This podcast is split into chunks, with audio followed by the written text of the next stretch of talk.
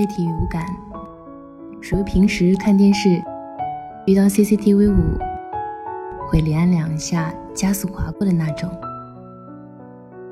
但见我平时喜欢运动，世界杯开幕以来，他每天买好小龙虾和啤酒，像庆祝一个盛大的节日，把家里装点起来。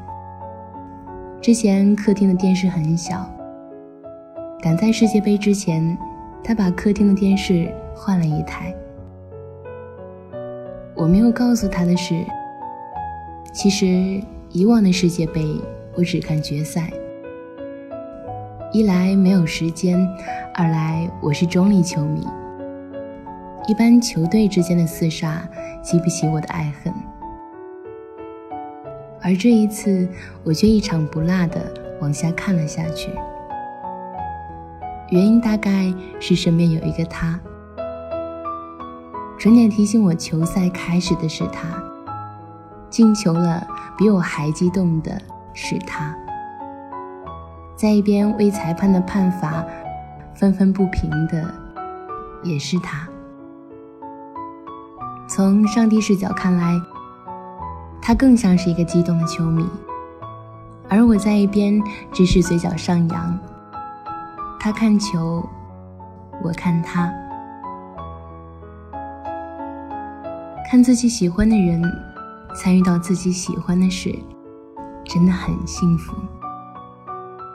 我才不会拼命的给他科普足球知识，详解足球规则，那些真的不重要。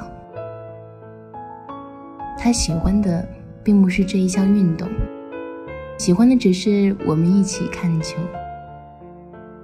就像女生挽着男朋友去逛街，试衣服的时候要男生给建议，难道真的是信赖男生审美？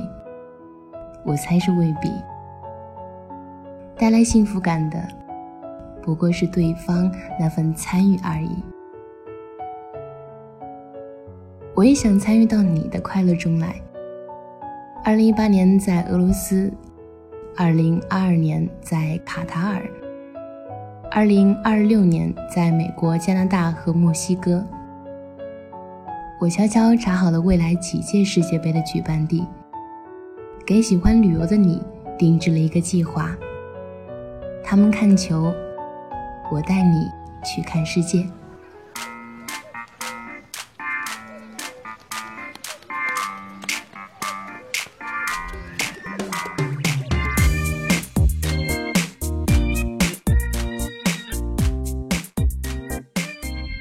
北京时间的二十三点五十八分。我在苏州跟你说晚安，微信公众号搜索“念酒馆”就可以找得到我。晚安，拜拜。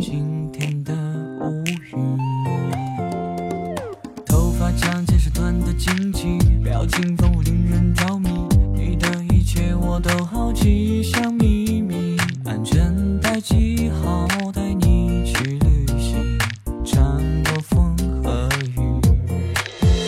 想要带你去浪漫的土耳其，然后一起去东京和巴黎。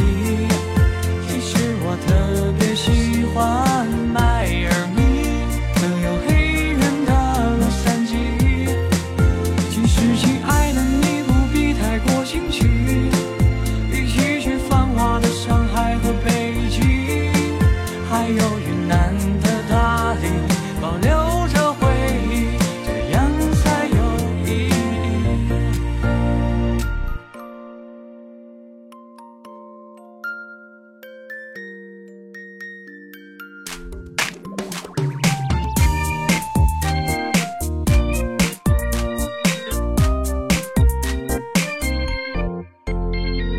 让人特别着迷，哦，为什么拍一遍？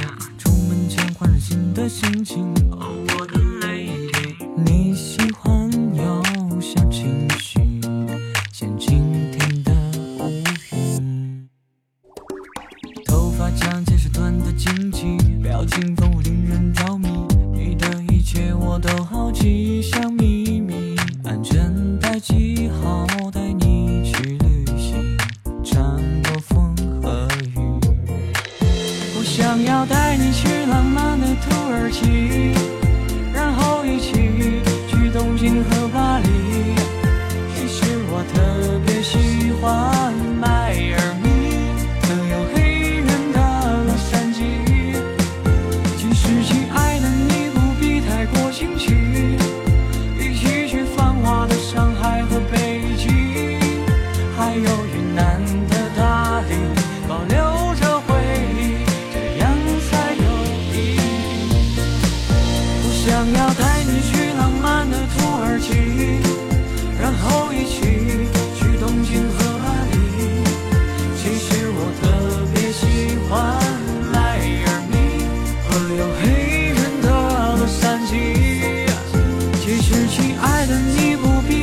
惊奇一起去繁华的上海和北